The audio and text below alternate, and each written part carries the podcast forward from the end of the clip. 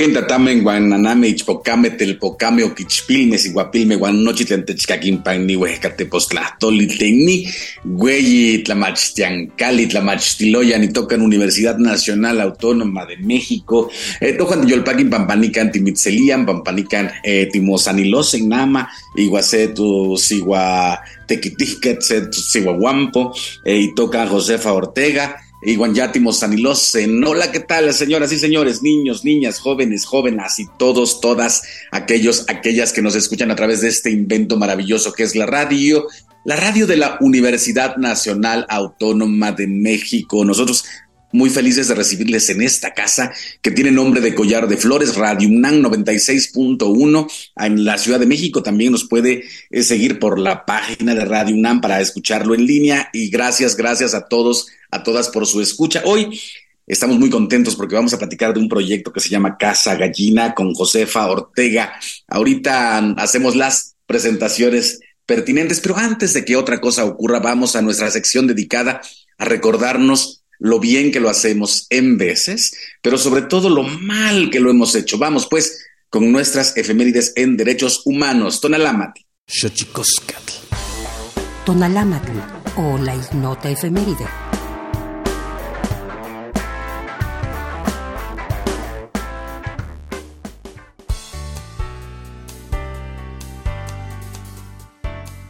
...12 de junio de 2002... Día Mundial contra el Trabajo Infantil proclamado para evitar la explotación y el abuso dentro de este sector de la sociedad, determinando la eliminación del trabajo infantil en las cadenas de producción de todo el mundo.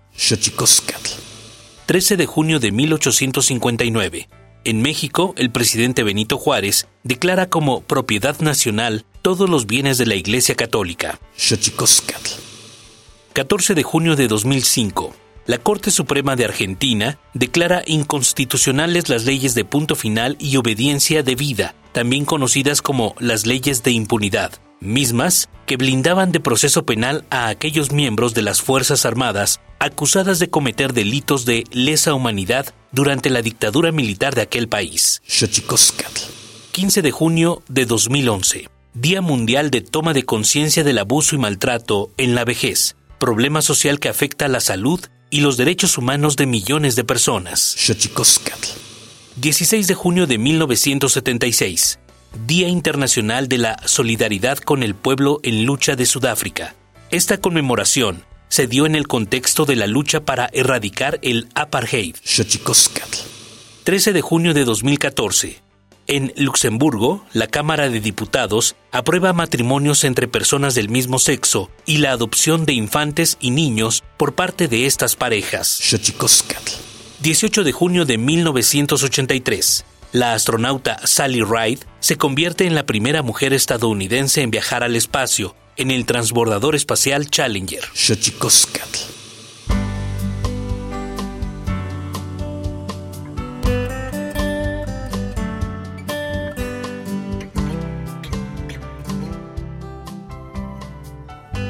Y como ya les decía, vamos a platicar de Casa Gallina. Casa Gallina es un proyecto cultural y transdisciplinario cuyo programa se enfoca en aprendizajes y acciones sobre cultura, comunidad y medio ambiente. El proyecto se ubica en Santa María la Ribera. Como ya les decía, eh, estamos eh, en esta época haciendo un recorrido por distintos, eh, distintos proyectos que, cuyo enfoque nos llevan hacia una narrativa distinta, una posibilidad de ser distinto. Así que por eso hemos eh, invitado a Casa Gallina, que a través eh, que está en el barrio de Santa María la Ribera, en la Ciudad de México, y busca facilitar sinergias al interior de las comunidades locales. A través de sus plataformas, Casa Gallina busca inocular, impulsar y vitalizar iniciativas y propuestas sobre resiliencia, medio ambiente, creatividad en modelos alternos de asociación y estilos de vida de consumo responsable, Casa Gallina también busca el, robustecimiento de redes comunitarias locales, así como la alianza con iniciativas que compartan intereses similares con las que establecer procesos de diálogo, trabajo e intercambio. Y para hablar de Casa Gallina, está con nosotros eh, Josefa Ortega, maestra en Historia del Arte, licenciada en Comunicación Social y cuenta con una especialidad en enseñanza de la historia de México desde 2012 Ha colaborado en Casa Gallina, donde ha sido curadora 2012 a 2017 y coordinadora general en el 18. Desde enero se desempeña como directora tanto en su práctica en tanto en su práctica en Casa Gallina como en otros proyectos ha presentado un interés por convenir el, al arte como factor de transformación social con ejercicios curatoriales. Eh, con nosotros está José Ortega. Ahorita ella misma eh, nos explicará todo este trabajo que hace en Casa Gallina, un proyecto que hemos conocido aquí en Santa María la Ribera y que, como decía, desde hace eh, una tercia de semanas estamos dedicando este espacio de Radio UNAM a, eh, a buscar, encontrar y amplificar la voz de ciertos proyectos que incentivan otra forma de vivir, otra forma de ver las cosas, otra forma de compartirse, otra forma de hacer esta ciudad, una ciudad más habitable. Eh, Josefa Ortega, ¿cómo estás? Muy contenta de estar aquí hoy. Me da muchísimo gusto que pues que se abran estos espacios. Como dices, creo que somos muchos que estamos teniendo iniciativas por encontrarnos en este mundo y con otros especies, humanos, de otra manera. Entonces agradezco mucho la, la invitación de habernos considerado y muy contenta de coincidir por acá. También muy conmovida con, con las primeras palabras con que siempre inicias este programa, eh, pues que bueno, que nos hacen recordar y hacer presente que hay más lenguas que el español en este país y qué bueno que estén vivas. Así que muchísimas gracias, Mardonio. Pues qué maravilla tenerte con nosotros aquí, Josefa Ortega, Casa Gallina, Casa Gallina que me, me encanta, porque siempre eh, tenemos ese, ese, esa imagen eh, en, en, el imaginario colectivo, valga la redundancia, ¿no? De, de, de, de ese espacio de, que, que, es un espacio como amoroso, el de la, el de la mamá gallina. Todo mundo cuando uno dice eres una mamá gallina o pareces una mamá gallina, se eh, rápidamente entiende a qué uno se quiere referir. Este espacio de protección de las alas de la gallina que cuida con ellas a sus polluelos. Casa Gallina, Josefa, ¿qué es Casa Gallina? Casa Gallina es una iniciativa que comprende diversos proyectos eh, que en efecto está ubicada en Santa María la Ribera y llevamos trabajando ahí desde el año 2013. Tuvimos una primera etapa que duró cinco años, de 2013 a 2018, que estuvimos enfocados al 100% a trabajar con vecinas y vecinos de la colonia, de ese territorio. Para nosotros es muy importante compartir un territorio en el que se puedan generar, fortalecer lazos, como muchos de los que habitamos las ciudades, lo sabemos, eh, son ciudades que más bien convocan al anonimato, a no hacer vínculos con los vecinos y justo en Casa Gallina lo que se fomenta es poder construir fortalecer esos lazos con esos otros con los que compartimos un territorio. Sin embargo, en 2019, cuando yo asumí la dirección, iniciamos una nueva perspectiva de trabajo en donde hemos empezado y tejido una serie de redes, de alianzas con organizaciones y agentes que se encuentran anclados en otros territorios y que les interesa también temas como la cultura, la comunidad, el medio ambiente. Eh, y bueno, hemos establecido alianzas muy lindas con muy distintos perfiles, como profesores de escuelas bilingües, como ilustradores, escritores, promotores de lectura, y una de las cosas a través de las cuales nos vinculamos son publicaciones. Estamos muy contentos porque ahora en 2023 el 50% de las publicaciones que hemos hecho están en lenguas indígenas, tratando y con eso de vincularnos con otras maneras de entender el mundo y bueno, también pudiendo comunicarnos, establecer lazos, eso, con cosmovisiones distintas. Al día de hoy hemos publicado libros en zapoteco, maya, náhuatl, huitzárica, purépecha, ombeyaut, sotzil, celtal y mazateco. Y la manera en que nos vinculamos en esos otros territorios es siempre encontrando aliados que conocen el lugar, un poco como nosotros eh, nos sentimos muy vinculados con los vecinos de Santa María la Ribera, por una metodología constante de cuidado y de trabajo, de vínculo con ellos, más que llegar como casa gallina a esos otros lugares, lo que hemos hecho es encontrar aliados que conocen esos contextos y que nos permiten idear e imaginar proyectos en común. Y qué maravilla que en ese imaginario Josefa Ortega de Casa Gallina, eh, me gusta mucho esto que estás diciendo con respecto a las lenguas. Sí, efectivamente, siempre comenzar este Xochicóscat, collar de flores, tiene que ver con eso, ¿no? Acostumbrar eh, al público que nos escucha aquí en Radio UNAM 96.1 de FM de la Ciudad de México, eh, un poco y la apuesta es que nos vayamos familiarizando eh, con las otras lenguas de México. Me encanta decir que el náhuatl solo, solo es el segundo idioma más hablado de nuestro país. Así que es muy importante esto, esto que están haciendo con respecto eh, de las lenguas indígenas y las publicaciones. Casa Gallina, Casa Gallina en su espacio físico en Santa María la Ribera, eh, Josefa, ¿qué es?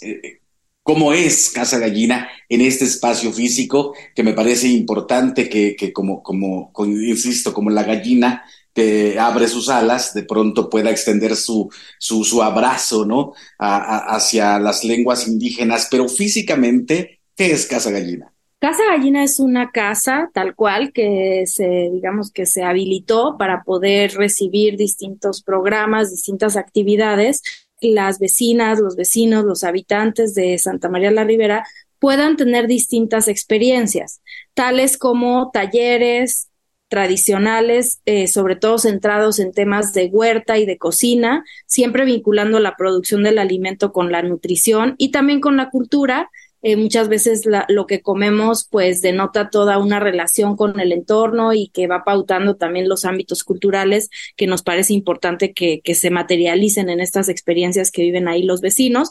Esto que estoy diciendo quizás suena muy teórico, pero se concreta en, por ejemplo, una cena. Hacemos una cena mensual en donde vecinas y vecinos coinciden en la mesa, invitamos a locatarios de Santa María la Ribera a cocinar y es un espacio simplemente de conversación, de encuentro, de poder coincidir con alguien que a lo mejor has visto en el mercado, has visto en la escuela de tus hijos, pero que usualmente no tienes los espacios para compartir. En ese huerto que tenemos en Casa Gallina, en efecto tenemos unas gallinas y esta metáfora que tú usas, en efecto, creo que se hace presente cuando uno piensa en la gallina. Para nosotros era importante desde el principio del proyecto y la conceptualización poder incidir y construir un espacio en donde la gente en un territorio tan urbano como Santa María la Ribera pueda vincularse con esos procesos rurales que a veces no son tan ajenos cuando estamos inmersos en un ámbito tan urbano como, como el de la Ciudad de México. Entonces, un poco la gallina, además de la metáfora que tú utilizas, nos parece que es un elemento central de poder entender pues de dónde viene el alimento, lo que implica convivir con un ser vivo, las series de ciclos que se pueden involucrar teniendo una gallina y un huerto. Entonces, en efecto, tenemos gallinas eh, de las cuales consumimos sus huevos, por supuesto, y nos apoyan también en todo el tema de, eh, pues, mover el suelo, ayudan con las semillas. Entonces, tratamos como de incidir y construir ciertos ciclos, vinculándonos cada vez más con lo natural, cosa que sentimos que en, la, en las dinámicas urbanas, pues, a veces eso queda muy olvidado. Es importantísimo esto que dices. Fíjate, eh, Josefa, una de las cosas que a mí me ha preocupado muchísimo, eh, en muchos sentidos, ¿no? Es que de pronto eh, el ser citadino olvida de dónde proviene su alimento. ¿Qué tan importante es, Josefa, eh, que podamos entender de dónde vienen los alimentos, el esfuerzo que ello significa y la gente que está detrás de esa producción? Totalmente, coincido totalmente contigo y bueno, en Casa Gallina tenemos muchos de los programas alrededor de esta pregunta que tú haces, de dónde viene lo que comemos y eh, tenemos un vínculo fuerte, por ejemplo, con el mercado local, que es el mercado La Dalia, que es un mercado muy bien surtido con muchos alimentos frescos, económicos y que afortunadamente se ha mantenido como el centro de intercambio y de y de proveer a los vecinos de su alimentación.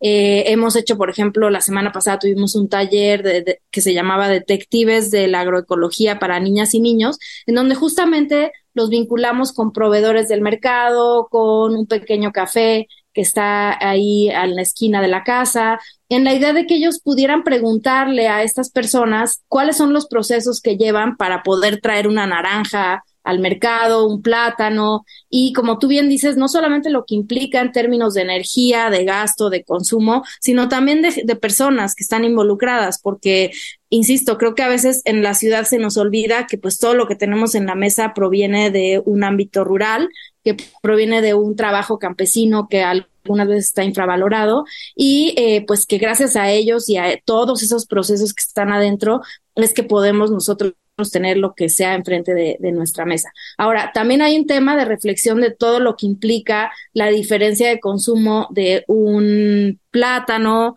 a una cuestión más industrializada que pues algunas veces quizá es lo más accesible, pero también nos interesa como poner sobre la mesa esas reflexiones de qué implican esas decisiones de consumo que todos tomamos día a día y que además de temas de salud, que por supuesto son muy importantes, también tienen implicaciones sociales, económicas, ecológicas, eh, uno de los programas que tenemos hace dos años en Casa Gallina se llama La Miscelánea en Común y lo que hacemos es que invitamos a productores locales cercanos a la Ciudad de México, han venido de Tlaxcala, de Milpalta, a poder compartir algunos de sus productos, siempre acompañando, eh, digamos, ese espacio de venta que llevan ellos de algún proceso más pedagógico.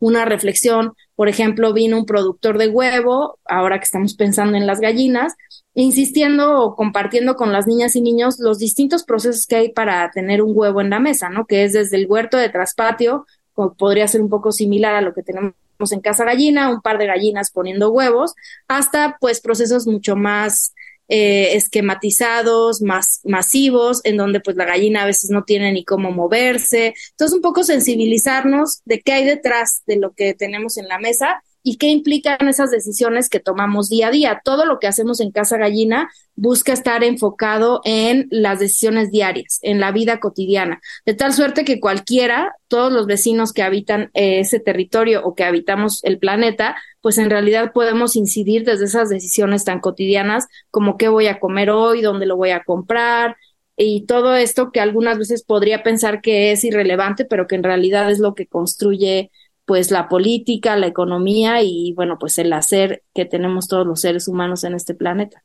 No, y qué importante es lo que es lo que dices Josefa Ortega. Estamos platicando con Josefa Ortega de Casa Gallina, un proyecto enclavado en, en Santa María la Ribera, que como eh, ya bien está explicando de su propia voz eh, Josefa, pues es un proyecto que busca, entre otras tantas, reconvenir eh, en proyectos eh, culturales, proyectos alimentarios y proyectos lingüísticos, la cultura como un enlace de múltiples eh, cosas que, que son indispensables para la vida, el alimento, la cultura, que para mí todo eso es una parte fundamental. yo los conocí porque también un día me regalaron un libro que estaba escrito en náhuatl, por cierto, ¿no? Y ahorita nos explicas la parte editorial, Josefa. Vamos a una sección que tenemos aquí en Xochicosca, el collar de flores 96.1, dedicada a develar los secretos de los idiomas, porque los idiomas tienen sus secretos. Tlachtolcuepa. Xochicoscatl. El Instituto Nacional de Lenguas Indígenas presenta Tlachtolcuepa, o la palabra de la semana.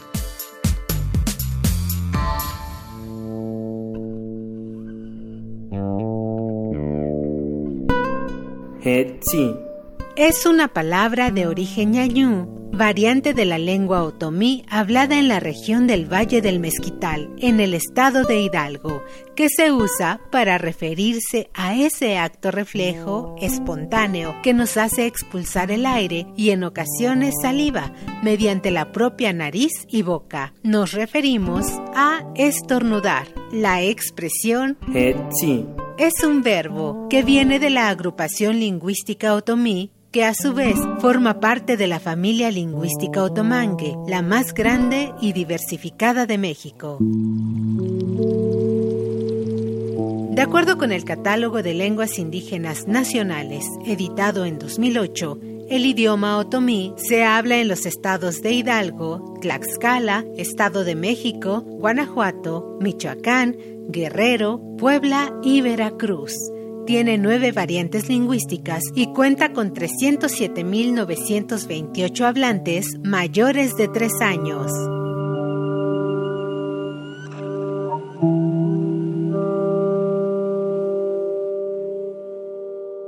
Xochicoscatl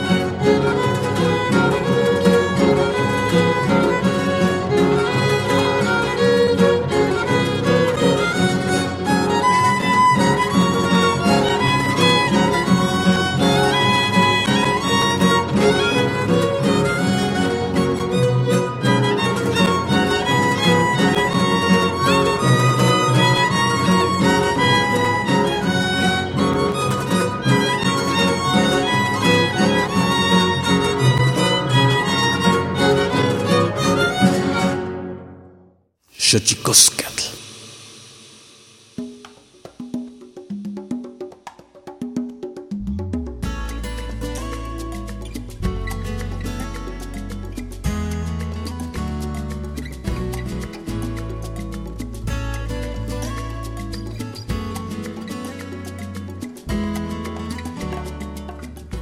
seguimos aquí en Xochicosca, el Collar de Flores 96.1 FM, Ciudad de México, Radio UNAM. Muy felices de estar con ustedes una vez más, platicando ya de cómo ya usted ha, venido escuchando, eh, compartiendo experiencias de distintos eh, modelos, organizaciones que buscan eh, una forma de vida distinta, cambiar la narrativa de cómo vivimos, de cómo se ha impuesto una forma de vida y hay gente que busca generar otras rutas para vivir y habitar este mundo. Y estamos ahora platicando con Josefa Ortega, Casa Gallina. Proyectos editoriales tienen, Josefa, y proyectos editoriales en lenguas indígenas. Me fascina. Gracias. Pues sí, afortunadamente dentro de nuestro programa hemos buscado conseguir los fondos para poder generar dos publicaciones al año y desde 2019 hemos enfocado este trabajo en poder construirlo en colaboración con distintos agentes de comunidades indígenas eh, que puedan, digamos, hacer una traducción, no una traducción literal, para nosotros es importante que haya una interpretación, porque como tú bien decías, las lenguas son cosmovisiones, son maneras de relacionarse con el mundo y algunas veces la forma en que se enuncia algo en español o incluso el concepto que implica, pues no puede traducirse o no tendría por qué traducirse. Para nosotros es importante desde ahí entender que la colaboración que hacemos con todos nuestros colaboradores, pero en este caso en particular con quienes hemos traducido libros, pues sea una apropiación creativa que pueda incluso cuestionar, replantear eh, los textos originales en español. Estas publicaciones para nosotros han servido como narrativas, como semillas, diría yo, como semillas base a partir de las cuales en su distribución, porque quisiera decirles que la distribución de nuestras publicaciones no tiene un costo económico, las distribuimos tanto para vecinas y vecinos de Santa María la Ribera como para promotores y agentes que las puedan activar en distintos contextos, a quienes lo que les pedimos es eso, que las activen en un contexto que no esté atravesado por ninguna propaganda ni política, ni religiosa, ni ideológica, sino que esté construido desde este lugar que, que tú convocas y que nosotros coincidimos, de poder pensar otras maneras de habitar este mundo de una manera más respetuosa con los otros seres con los que compartimos el planeta, que pueda haber una cuestión de distribución y de reflexión sobre los contextos en específico. Y afortunadamente hemos encontrado muchísimos aliados en, en muy distintos entornos algunos de ellos profesores, los profesores han sido muy abiertos en poder colaborar con nosotros. Por ejemplo, hace unos meses fuimos a la Sierra Mazateca con uno de los libros que tradujimos al Mazateco e hicimos un taller con distintos profesores de primaria. Eh, les distribuimos a cada uno de ellos 20 libros de, de aquella publicación que se llama Vida en mi entorno, que es un manual para vincularse al mundo de manera natural y que considera distintas estrategias para que las niñas y niños puedan conocer los saberes que eh, pues que están en sus comunidades y se les dé digamos como el valor que, que realmente implican la biodiversidad con la que conviven. Entonces eh, pues sí estamos muy contentos que se ha podido ir armando esa, esa red que cada vez crece más. Entonces eh, pues también si hay algún promotor por ahí que de alguna manera quisiera o le interesase conocer nuestras publicaciones, pues con todo gusto nos puede escribir a través de la página web. En la página web hay una sección que se llama publicaciones, en donde están todas ellas de libre descarga digital. La página es www.casagallina.org.mx y pues eso, estamos muy abiertos a poder entablar colaboraciones en esta lógica que, que te compartía, de poder coincidir, de poder activar las cosas, de que nos cuenten. Para nosotros es muy importante recibir retroalimentación de cómo fue usado el material, porque nos permite también idear el próximo proyecto, qué se puede ajustar, qué funcionó, qué no funcionó. La verdad es que tenemos una perspectiva de trabajo muy abierta en donde incluso las publicaciones o los productos que ya existen los vemos como materiales abiertos que puedan ser reimaginados, reapropiados y es a lo que invitamos a nuestros aliados a que se lleven el material como esa semilla de la que hablaba al principio, pero que le den el crecimiento que, que funcione mejor, aunque algunas veces implique cuestionar el propio material, que eso también nos da gusto poder repensar lo que ya se hizo. Y qué maravilla, ¿no, Josefa, que podamos en esta suerte de buscar eh, otras formas de habitar este mundo. Me, encanta cuando hablas eh, eh, de vida en plural, ¿no? Porque hay múltiples vidas que de pronto olvidamos, ¿no? el entorno, el agua, las plantas, las flores, todo eso que tiene vida y que de pronto el ser humano se ha apropiado de la narrativa de la vida, siendo el ser humano solo una parte de la vida que habita el planeta. Me encanta cuando hablas de, múltiples vidas. Eh, importantísimo eh, reconvenir, ¿no?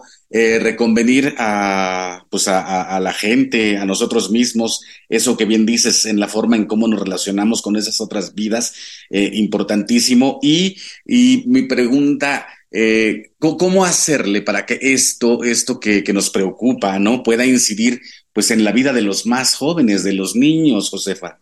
Sí, pues creo que ahí hay un potencial de trabajo muy importante en el cual nosotros estamos muy enfocados. Eh, tenemos mucho trabajo con escuelas, sobre todo con escuelas públicas. Hemos hecho una vinculación muy fuerte con las escuelas que están en el territorio de Santa María la Ribera y afortunadamente, eh, aunque ha sido un proceso largo, hemos logrado establecer alianzas eh, para poder incidir incluso en los programas de estas escuelas a través de profesores y directores que han sido muy abiertos en ese trabajo.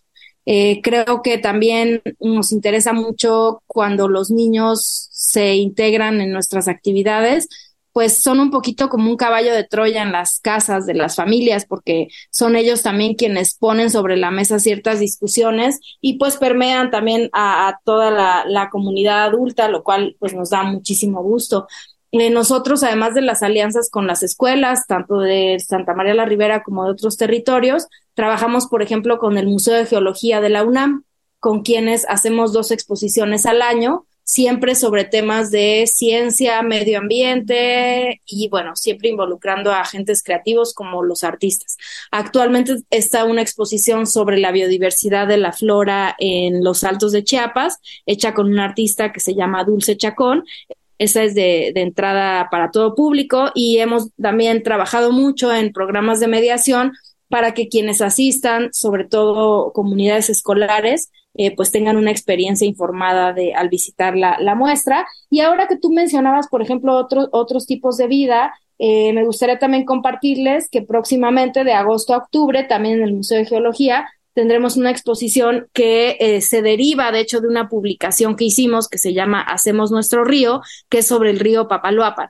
Entonces, pues me gustó mucho esta reflexión que tú hacías, porque en efecto hay toda una reflexión, discusión, incluso a nivel legal, de cómo es posible considerar, por ejemplo, a un cuerpo de agua como un río como un ente legalmente válido, como un ente al que se requieren ciertos cuidados, ciertos procesos de conservación.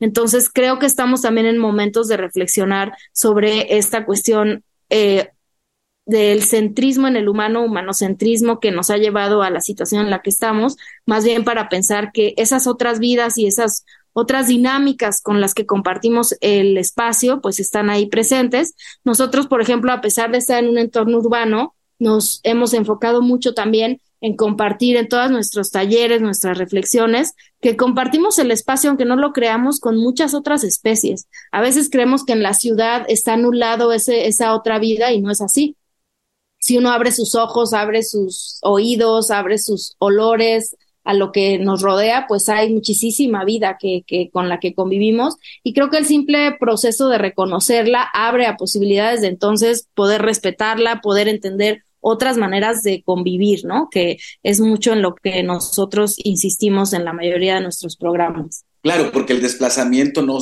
no solo se da entre seres humanos, ¿no? También desplazamos eh, a especies animales. Yo me quedo pensando en la Ciudad de México, que por ejemplo tiene, o tiene en su naturaleza una fauna increíble. Eh, tlacuache, esta zona era habitadísima por múltiples tlacuaches y de pronto el ser humano desplaza a esas otras especies, olvidándonos que esta ciudad, ¿no? Más allá del concreto, pues es parte del planeta Tierra, Josefa. Claro que sí, y olvidándonos de que o sea, hay una frase ahí muy, muy recurrente que abajo del concreto hay tierra, ¿no? Si uno levanta el concreto, pues está el suelo. Claro que tendría que pasar por todo un proceso de, recuperación y bueno, pues procesos que, que, son ahí complejos, pero que entre más los hagamos, pues más posibilidades hay de que la vida esté. Hace poco conversaba con alguien y también recuerdo esta frase muy común, pero que creo que es muy conmovedora, importante y relevante cuidar la vida, conservar la vida en todas sus formas, que a veces pues las dinámicas hacia el otro lado, que es lo que tiene la mayoría, desgraciadamente, pues nos llevan a, olvidar esa vida. Entonces creo que, el tener presente esas formas de vida es importante. Ahora tú mencionabas al tlacuache y eh, me hizo recordar un proceso que tuvimos hace poco, al terminar el año pasado, decidimos hacer un calendario en el que invitamos a distintos agentes con los que hemos colaborado a que nos contaran alguna relación con algún animal. Y justo el Tlacuache eh, nos compartió una historia, dos niños de la Sierra de Songolica, con quien, eh, eh, cuyo profesor es Cuauhtémoc Huesca, un ilustrador con el que hemos trabajado, y bueno, ellos contaban justo cómo la aparición de un tlacuache les significó como esta empatía por ese ser que ellos dicen, mucha gente los ve feo, pero para nosotros son todo un ejemplo de cómo sobrevivir eh, buscando comida ellos solos, ¿no? Entonces hablan un poco de esta historia de cómo le pidieron a la mamá que no lo matara, que por favor lo dejara ir. Entonces habla también de esta sensibilidad de la niñez, de las infancias, de estar ajenos a todas estas lógicas de la destrucción y más bien poder pensar, pues mejor convivamos juntos, ¿no?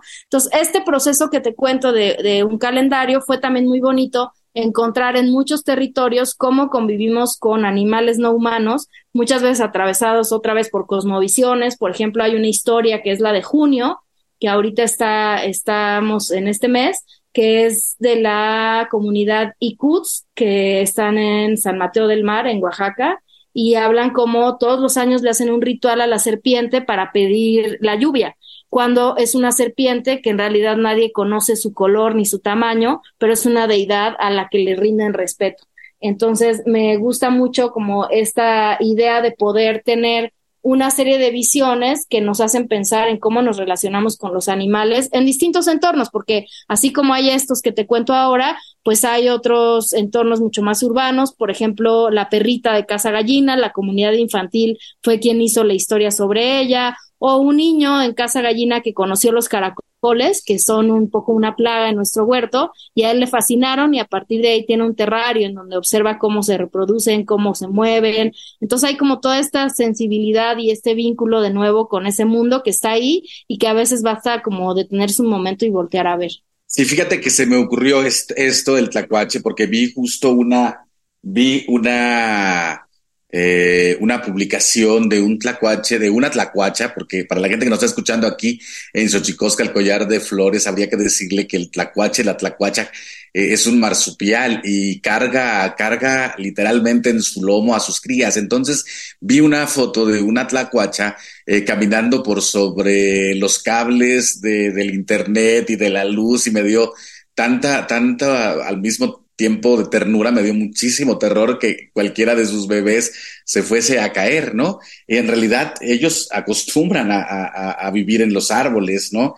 Pero a falta de árboles y, en esta necesidad de subsistencia y de busca de comida, pues de pronto tienen que cruzar estas cosas que hemos inventado los seres humanos. Y de pronto, insisto, el ser humano se ha apoderado de la, de la narrativa de la vida, cuando la vida es mucho más eh, múltiple y mucho más compleja, ¿no? Eh, ¿dónde, podemos, ¿Dónde podemos encontrar a Casa Gallina en las redes, Josefa Ortega? Ya estamos a punto de terminar el programa, pero me encantaría que nos dieras una vez más eh, las pistas para encontrarles. Claro que sí, estamos en Facebook como Casa Gallina, en Instagram también como casa-gallina y en nuestra página web www.casagallina.org.mx. Perfectísimo, José Ortega. Te mando un abrazo. Eh, felicidades por Casa Gallina. Ojalá que las alas de esa gallina puedan eh, arropar a, muchas más ideas, a, mucha, a muchos más eh, objetivos y desarrollos para tener una vida distinta y que podamos disfrutar un poquito más en compañía de los otros seres vivos. esta vida que por fortuna es muy chiquita en relación a la vida del planeta, Josefa. No, muchísimas gracias, Mardonio. La verdad es que estos esfuerzos, pues no, no los hago yo, evidentemente, sola. Siempre son en colectivo. Hay un equipo que, que pues lleva toda esta programación y con quien imaginamos todo el tiempo, pero también, pues todos estos aliados que hemos ido construido, las vecinas y vecinos que son cada vez más activos, incluso en la propuesta e implementación de la programación. Entonces, creo que, pues como tú bien dices, la vida humana es solo una partecita de este planeta y creo que, pues también estas iniciativas iniciativas que buscamos encontrarnos en este planeta de otra manera, pues se resuelven siempre en colectivo. Pues qué maravilla, felicidades eh, por Casa Gallina, estaremos pronto ahí para conocerlo físicamente. En tanto te mando un abrazo y nosotros nos vamos, nos vamos con el Santísimo Mitote, la colaboración del Instituto Nacional de Antropología e Historia, Tlaxcamatimia, Timalaguampanchi, Tonati, Epónimo Tlachtol. Santísimo Mitote. Baile y ofrenda. Una colaboración con el Instituto Nacional de Antropología e Historia.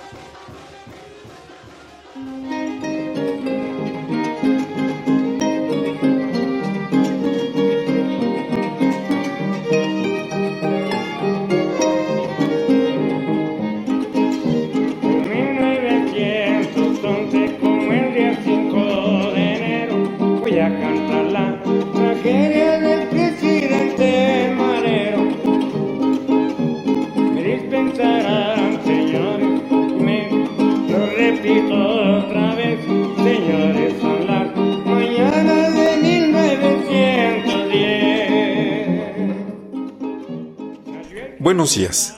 Desde la fonoteca de Lina les saluda Benjamín Muratalla. Les daré algunos datos sobre las piezas que escuchamos el día de hoy. Al principio del programa escuchamos Corrido de la Decena de Torreón. Lo interpreta Manuel Valdés, voz y guitarra, y es una investigación y grabación de Irene Vázquez Valle y José de Santiago Silva. La podemos encontrar en el disco Corridos de la Revolución, volumen 1 de 1975.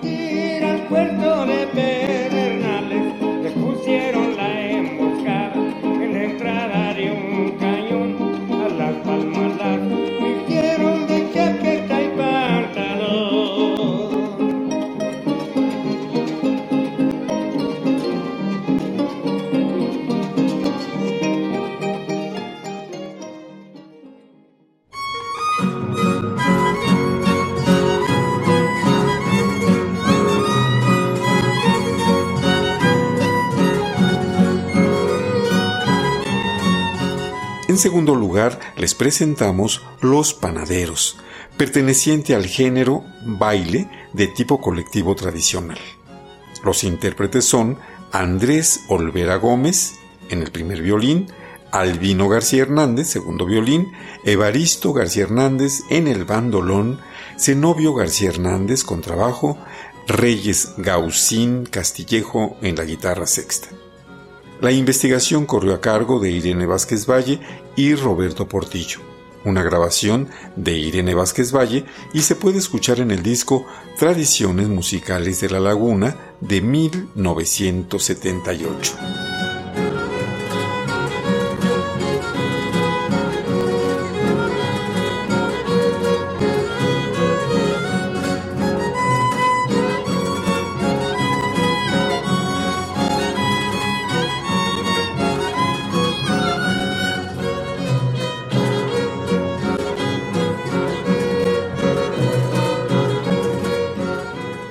Cerraremos el programa con Antonia. Es una canción interpretada por Emeterio Cruzoto, cantante y músico. La investigación y grabación la realizó Irene Vázquez Valle. Es una pieza que se puede disfrutar en el disco Música Campesina de los Altos de Jalisco de 1975. Traigo celos con Antonia,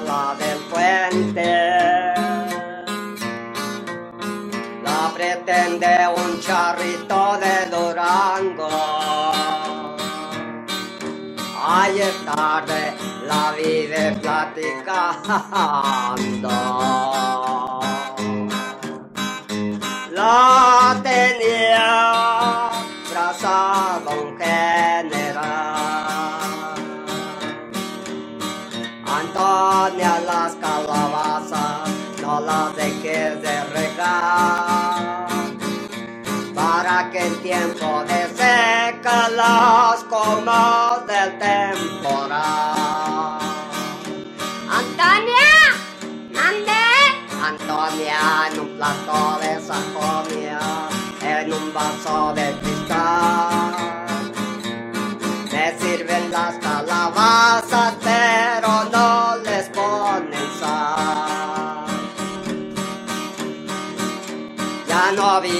el cerrito donde usted me conoció.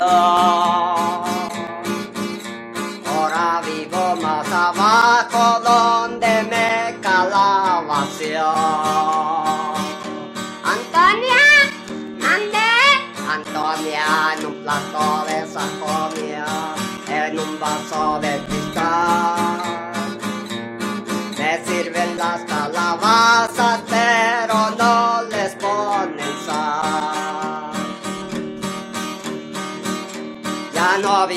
el cerrito donde usted me conoció.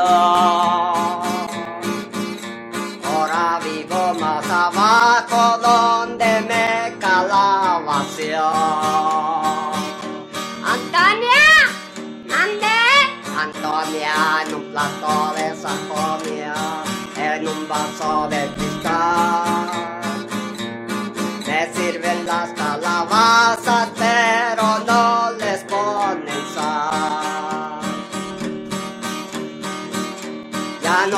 en el cerrito donde usted me conoció.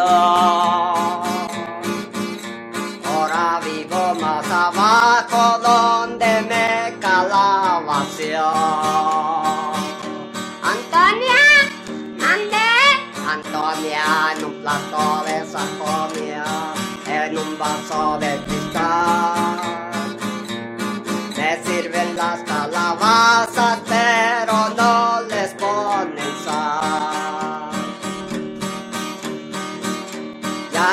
Vivo en el cerrito donde usted me conoció.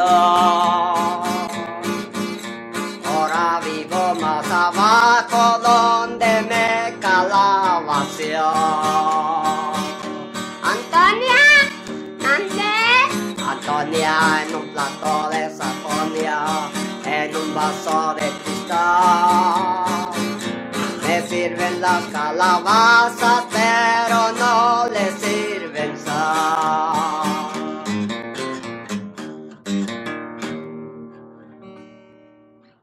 Sjøtjikoskall.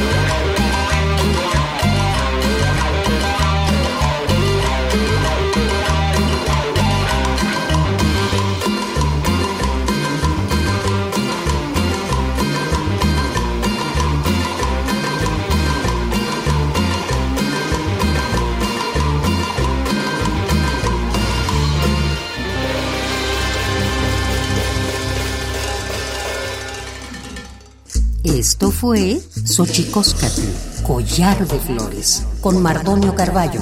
Hacemos revista del México Profundo. Una producción de Radio UNAM. Experiencia sonora.